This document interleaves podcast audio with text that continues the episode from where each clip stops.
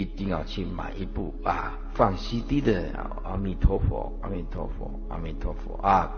好了，有的人呢、最喜欢念大悲咒，那我就我也是跟他讲，我告诉你，那大悲咒你就放着。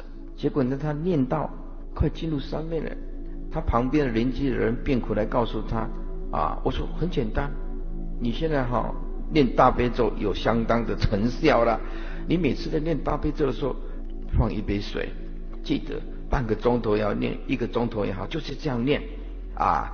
然后结手印，哎，写阿弥陀半蜜哄，阿弥陀半蜜哄。如果有人吃药，给他配药；如果有人呢、啊、睡不着，哎，给他或者是啊啊那个小孩子啊早青筋丢青筋啊，晚上骂骂号啊，可以用这个大悲咒水救他。他说：“师傅，我的功力不行。”我说：“行，你就按照我的话去做。”就啊，很多还是很多的感应，我就跟你讲嘛，佛呀不舍一个一切众生啊，只要你虔诚的念，就会有感应的，不是只有师父念的。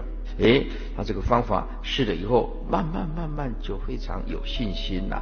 我说佛菩萨常在每一个人的这个虔诚的心中，不会说只有眷顾师父的，谁念谁就感应，佛菩萨不会有偏心的。在座诸位啊。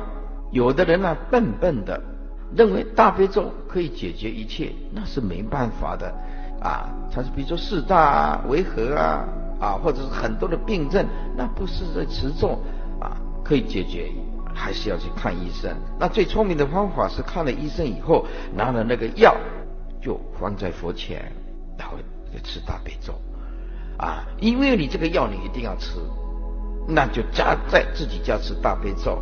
这个就是最聪明的。比如说，你那个中药啊，啊拿回来啊，三碗抓八分啊，还是四碗抓八分，两碗抓八分。一边呢在煎这个中药的时候，一边念念观世音菩萨，希望你的病苦早一点，然后再喝。那这样子是有智慧的人。呀，有时候某些病啊，靠佛菩萨是真的没办法。